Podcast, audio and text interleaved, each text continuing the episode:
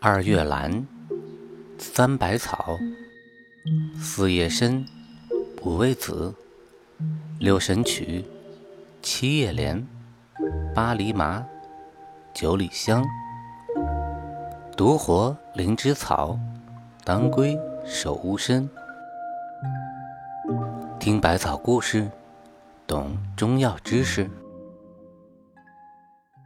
香如报恩的传说。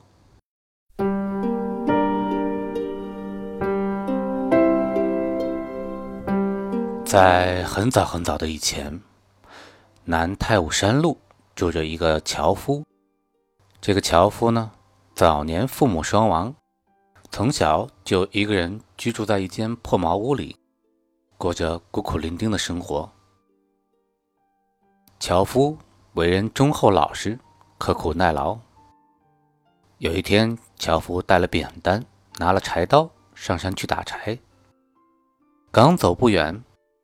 忽然听见草木中传来“擦擦擦”的响声，顺着声响看去，忽见草丛中一条大蟒蛇张开血口，想要吞吃一只小白兔。樵夫上前举起扁担，朝大蛇猛揍下去。大蛇立即放弃了小白兔，挣扎着回头要咬樵夫。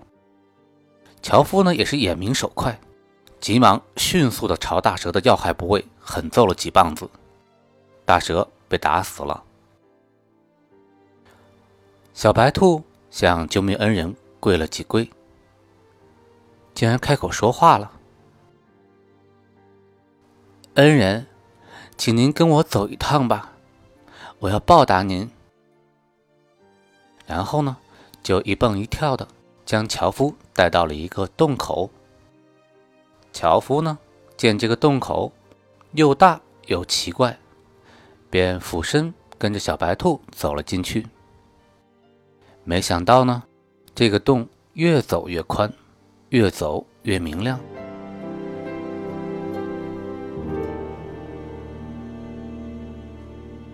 走过了好几十个洞后，樵夫忽然看见一个大洞，洞中金玉满地，光辉耀眼。只见一个金须银发的老翁，满面笑容的从洞中走出来，对着樵夫说：“哈哈哈哈，我的大恩人，洞中的金银财宝、珍珠玛瑙，应有尽有，你喜欢什么，任你挑选吧。”樵夫两眼呆呆的望着老翁，不敢开口。老翁见着樵夫着实的憨厚老实，心里十分喜爱，于是呢，就牵着他的手走到了另一间房门口，伸手拉开朱门帘，叫他独自进里面观看。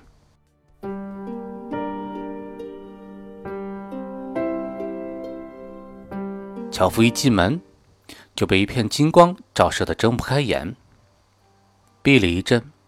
两眼才慢慢的睁开，忽见整个房间金碧珠宝，中间有一张玉床，小白兔正在床上蹦蹦跳跳的欢迎着他呢。樵夫呢顿觉双眼发亮，他怜爱的捧着小白兔走出了门，双腿跪在老翁面前，恳求说道：“老伯伯。”您这里的宝物我都不要，您赐给我这只小白兔吧。老翁见樵夫这般诚实恳切，不贪恋金银珠宝，便欣然答应了。樵夫手捧小白兔，喜出望外，连蹦带跳的往回家赶。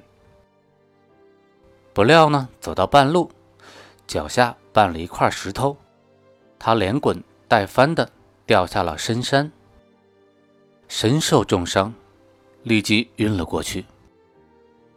小白兔见状，悲痛万分，连忙跪下，朝着仙洞的方向连连的磕头，恳求仙翁让他变成人来救活樵夫。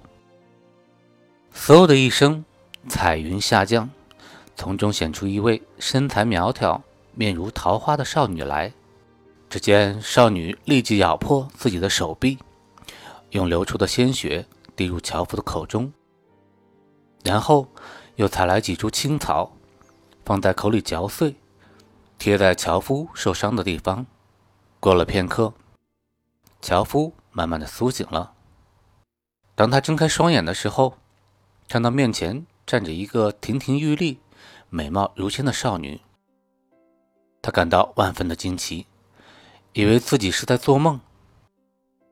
姑娘见樵夫醒过来了，惊喜万分，慢慢的将樵夫扶起来，为他擦去脸上的血污，然后轻声细语的说：“恩人，我是仙翁的侄女，名叫香如，你就带我回家吧。”樵夫四下里张望了一下，终于明白了。到底是怎么回事？原来眼前这位姑娘就是小白兔化身而成的。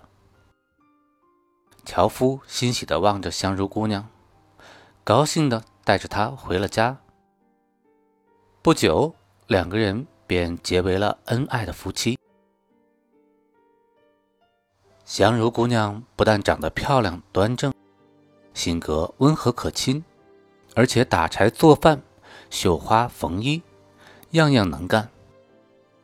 这小两口相亲相爱，男耕女织，朝夕相处，相依为命，生活可以说是过得非常的和睦。香如的美名也一传十，十传百，一下子就传到了一个员外的耳朵里。这个员外贪得无厌，见香如姑娘长得美貌、聪明能干，就想强夺为妾。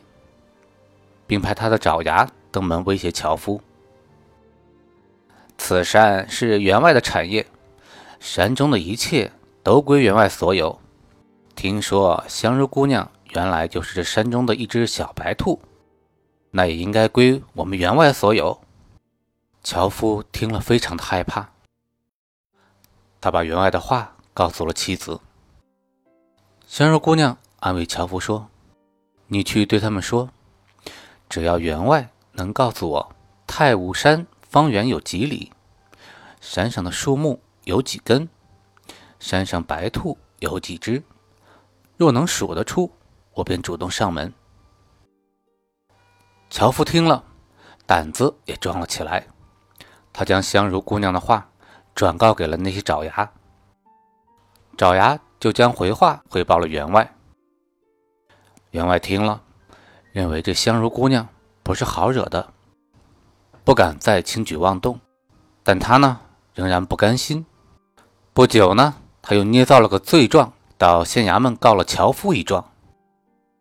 一天早晨，天刚蒙蒙亮，樵夫正准备上山打柴，刚到门前，就听到外面急剧的狗叫声和杂乱的脚步声。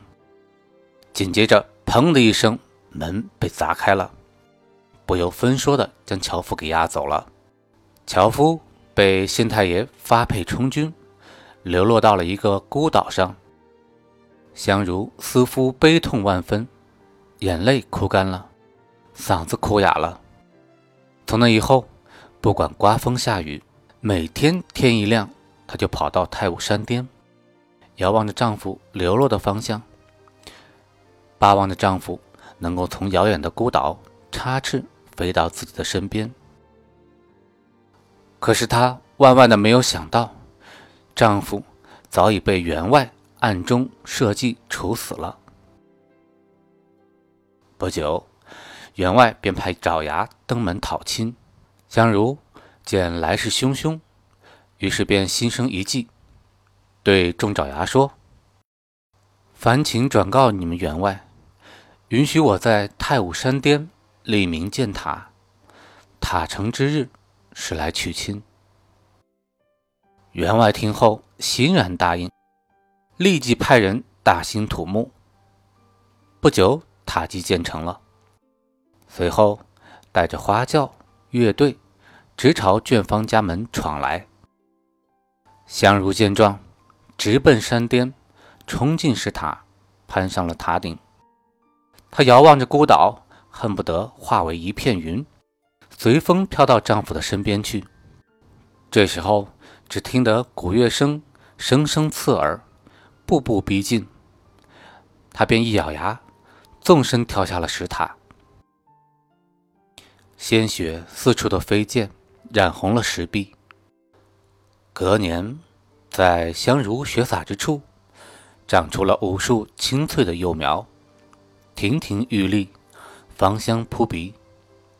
嚼之呢，甘味润喉，顿觉舌床生津，具有清凉止渴、利水解暑之功效。因为这种幼苗只在香如鲜血飞溅的谗岩绝壁中生长。为了怀念这位美丽贤惠的姑娘。后人将这种草药命名为太无香茹。香茹别名又有香草、香菜、香茸、石香茹、蜜蜂草等等。它的药性呢，辛、微温，归肺、脾、胃经。